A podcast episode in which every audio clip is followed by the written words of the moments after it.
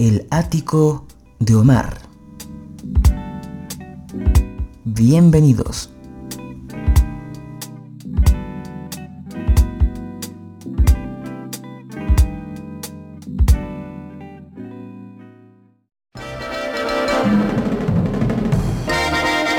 El ático de Omar presenta Compositoras y Compositores, una serie especial de este podcast.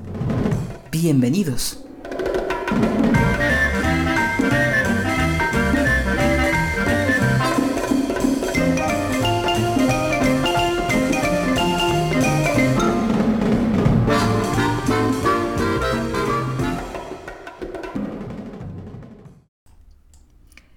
¿Qué tal? ¿Qué tal? Muy bienvenidos sean a esta emisión de El Ático de Omar, dedicado a las compositoras y compositores, eh, tanto mexicanos como latinoamericanos. Pero vamos a seguir hablando de esos compositores que se hicieron en México, unas, digamos, hicieron época a principios del siglo XX, finales del siglo XIX.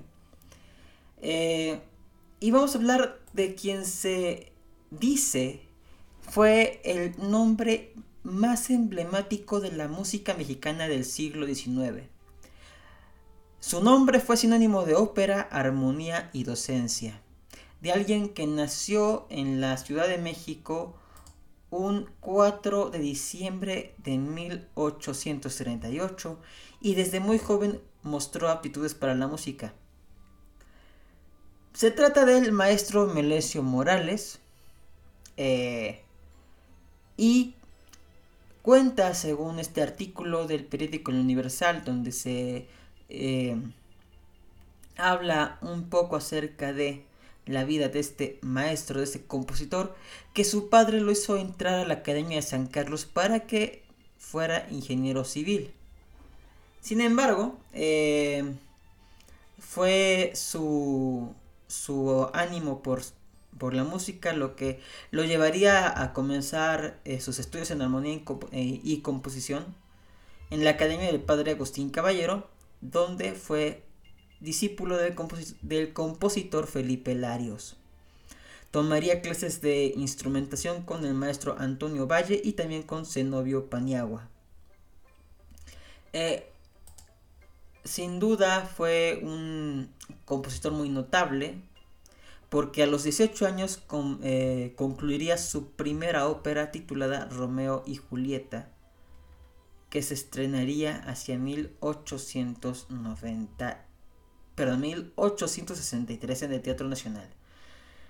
Eh, pero antes de eso, en 1850 ya escribía sus primeros valses y canciones. Eh, esta primera ópera, Romeo y Julieta, la dedicó Melesio Morales a su padre. Y su segunda obra sería Hildegonda, por la cual se le fue conferida una beca por Antonio Escandón para irse a estudiar a Europa y así poder perfeccionar sus conocimientos en composición y contrapunto. Durante esta época revisó su ópera Hildegonda y la estrenó en Italia siendo bien recibida en, este país. Éxito que lo colocó como uno de los grandes personajes eh, a su regreso a México. Em, también eh, tendría su labor eh, como docente, como profesor de piano de en clases particulares a partir de mil 852. Em, también eh, se dice que el diario El Monitor Republicano celebró este, justamente este triunfo que tuvo el compositor en, Italia. Em, además de ser catedrático, fue promotor cultural y destaca entre sus iniciativas la creación de la Escuela Italiana de Ópera en México y participaría en la fundación del Conservatorio Nacional de Música en nuestro país.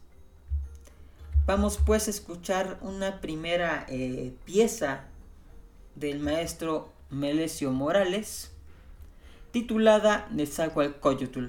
Esto es el Ético Domar, bienvenidos sean y quédense que hay buena música por conocer de nuestros compositores. Adelante con la música.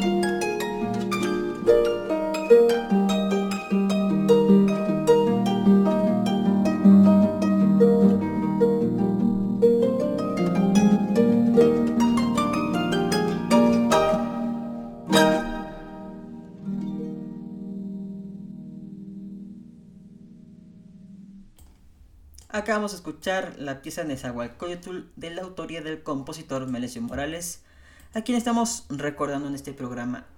Eh, ¿Se acuerda que en la eh, cápsula pasada hablamos de que el maestro Melesio se había ido becado a estudiar a Europa? Bueno, pues eh, llega a París en abril de 1866 para perfeccionar sus conocimientos musicales y en junio de ese año se establece en Florencia donde pues a través de tres años recibe de, parte del maestro Teodoro Mebellini lecciones de contrapunto y composición. Y es bajo su guía que revisa y modifica pasajes de Ilegonda, eh, que fue, como ya, ya, dije, también fue estrenada en Italia a fines de 1868 en el Real Teatro Pagliano de Florencia. En esta ciudad escribe piezas para piano eh, solo, para piano y canto, romanzas, canciones para voz y orquesta, como Il fior dei miei ricordi, Il sospir, Il sospir d'amore y Oimé, las óperas Carlo Magno y Gino Corsini, una misa solemne, la sinfonía himno Dios salve a la patria. Hizo que sus romanzas fueran interpretadas por algunas célebres cantantes italianas como Cornelia Catelli, Eva da Termole y Enriqueta Pozzoni. También consiguió que varias de sus obras para piano y romanzas fueran editadas por las casas Luca de Milán y G. Venturini de Florencia. Al regresar a México recibe un homenaje en el Salón de la Universidad Nacional el 7 de junio de 1869, donde se interpretan sus obras Oime, cantada, por, la, eh, por Adela Mesa, y el uno de los duetos de la obra de Hildegonda, cantado por Concha Carrión y Rafael Cabrera. Al día siguiente se le da una, otro homenaje en una ceremonia pública eh, en su honor en el Teatro Iturbide, donde se ejecutan sus obras Un balo y Máscara, también Fantasía para dos pianos sobre temas de la ópera de Verdi, tocada por Julio Ituarte y Tomás León, Il Sospir, cantada por Concha Carreón, y Dios salve a la patria de niños y niñas del Orfeón Popular, acompañados por Orquesta Sinfónica y la banda de Zapadores. Esta banda también grabó bastante eh, cilindros de cera a principios de los años 1900. Eh, también en su honor se compusieron obras como el Vals al Mexicano del compositor Felipe Larios y Flor de México, una obertura para orquesta eh, de la autoría del maestro Francisco Contreras. También se le recitaron poemas y otros eh, textos dedicados al maestro Morales, recitados por alumnas del Conservatorio de la Sociedad Filarmónica Mexicana. Y su, su antiguo maestro Felipe Larios le entregaría la cátedra de armonía en el mismo Conservatorio Nacional de Música el 20 de mayo de 1800. 869. Eh, también eh, recordemos que su ópera, ópera, perdón, Gino Corsini se estrenaría en 1877 en la misma temporada que Aida y Requiem de Giuseppe Verdi. Estas tres obras fueron cantadas por la fabulosa reina de la opereta Ángela Peralta, que lo hizo crecer como compositor y le dio pues aún más eh, protagonismo en la época. Vamos a escuchar la canción Guarda esta flor en la interpretación de Luz Angélica Uribe y Armando Merino del de, eh, disco Chanson d'amour romanzas mexicanas del siglo XIX. Luis Angélica Uribe soprano, Armando Merino en el piano. Vamos a escuchar esta pieza Guarda esta flor y regresamos para seguir hablando del maestro Melesio Morales.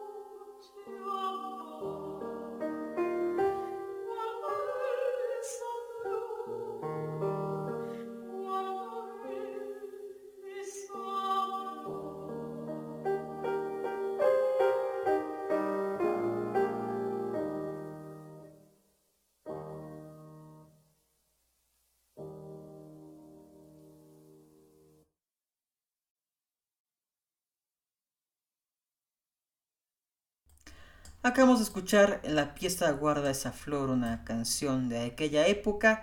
Y pues eh, continuando con la historia del maestro Melesio Morales, em, al lado del profesor Manuel Peredo formuló el reglamento y los planes de estudio del Conservatorio Nacional de Música. Con el apoyo de José Rivas creó la Orquesta Sinfónica del Conservatorio y con ella presenta estrenos de obras como el segundo concierto para piano de eh, Mendelssohn, con la solista Delfina Mancera, que fue alumna suya. Eh, fundó varios coros sin subvención oficial y mantuvo el Orfeón Popular creado por Luis F. Muñoz Ledo, para el cual escribió varias obras y arreglos. Em, también eh, estrenaría y escribía su ópera Anita, inspirándose en una historia suya. Su cercanía con figuras del Partido Liberal pues lo llevaron a recibir apoyo del presidente Benito Juárez en aquel entonces. La administración pública le encargaría en esta época la marcha Ilustre Puebla de Zaragoza, México te saluda, compuesta para la solemne inauguración, del ferrocarril que uniría a México y a Puebla el día 16 de septiembre de 1869. En el año de 1871 crea la Sociedad Orfeonística del Conservatorio, con la que interpreta el Miserere de Allegri en el Templo de San Bernardo el 17 de marzo de este año. Eh, sin embargo, también pues hubo algunos contratiempos en la vida del maestro porque hacia 1872 pues se distanciaría de su antes amiga Ángela Peralta, que había sido una de sus grandes promotoras. Y también recibiría la negativa también del tenor Enrico Tamberlik para representar Hildegunda en su versión reformada que se revisó y se reescribió en, Italia, en su época en Italia. Pero eh, justamente Gino Corsini, eh, una de sus óperas, fue cantada por Ángela Peralta el 14 de julio de 1877 en el Teatro Nacional.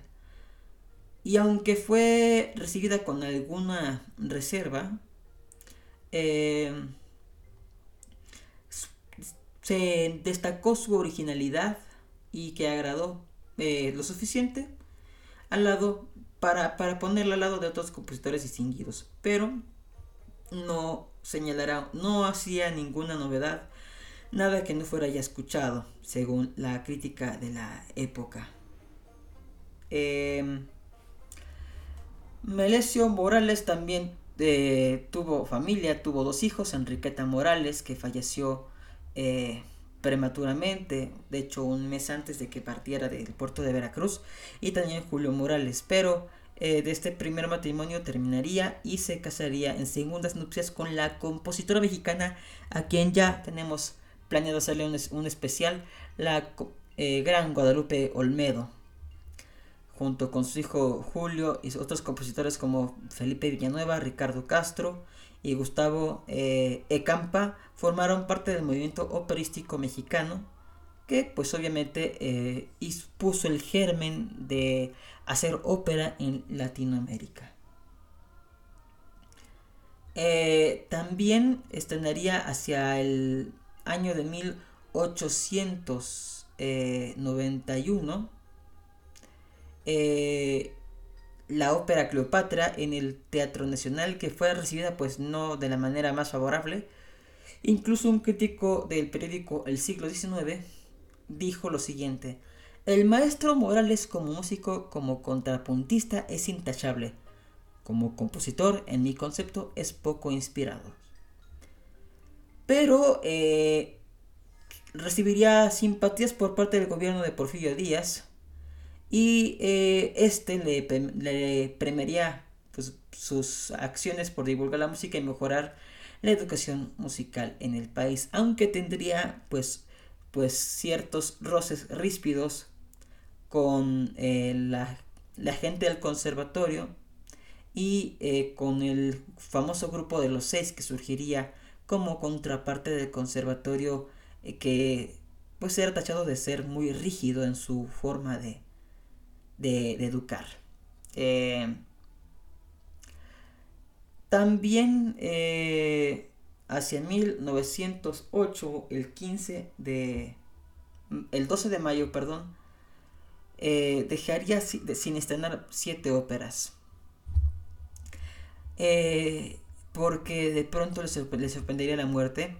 Y se cree que solamente de estas siete obras, de, estas siete óperas, se ha estrenado la ópera Anita, La Tempestad, que esta fue mandada al famoso Teatro de la Scala en Milán para que se representara en aquella ciudad, pero nunca llegó a dicho suceso.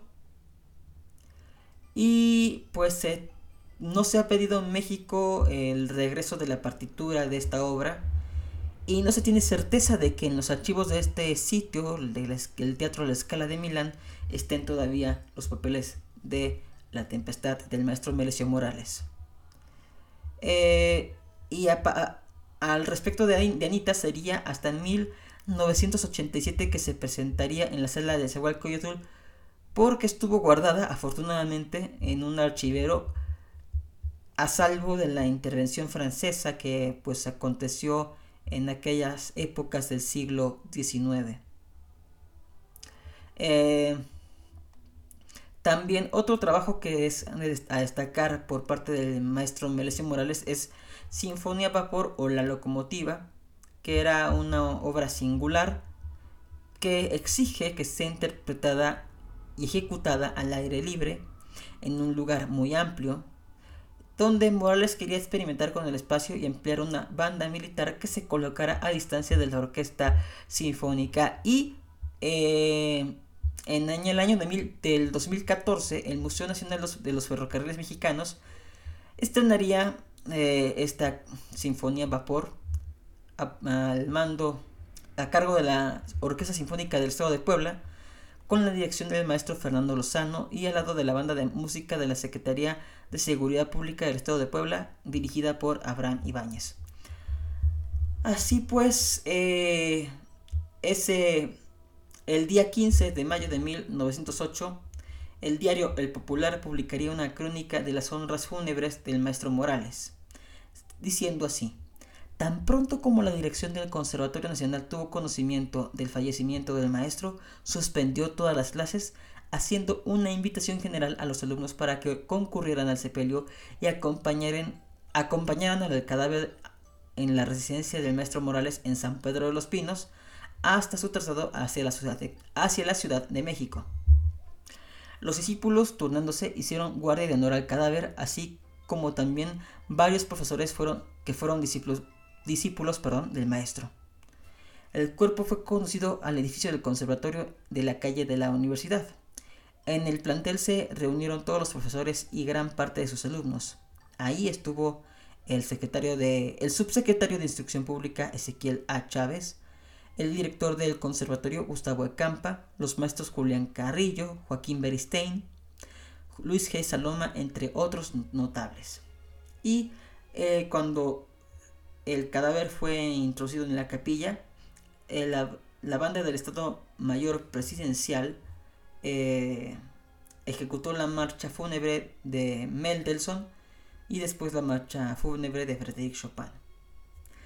Así pues, hoy en día el cuerpo del maestro Mendelssohn Morales es depositado junto con los restos de sus dos esposas, que fueron eh, Ramona Landgrave y Guadalupe Olmedo. Agradezco a usted el favor de su escucha. Lo voy a dejar con una canción de esa época titulada La Tamalera al cargo del ensamble Felipe Villanueva. Yo por esta ocasión me despido y espero que nos veamos, nos escuchemos muy pronto aquí en este podcast. Gracias y hasta pronto. Los dejo con la música del maestro Melesio Morales.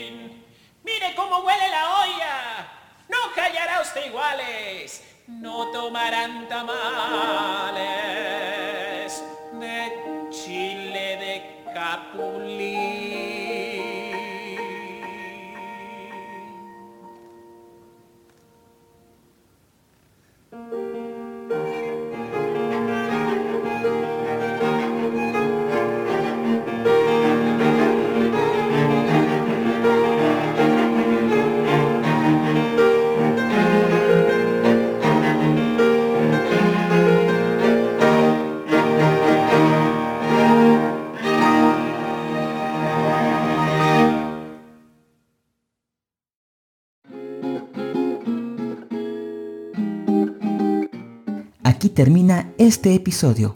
Espero que haya sido de tu agrado. Recuerda seguirme en Facebook, Twitter e Instagram como Omar Carmona X. Nos vemos.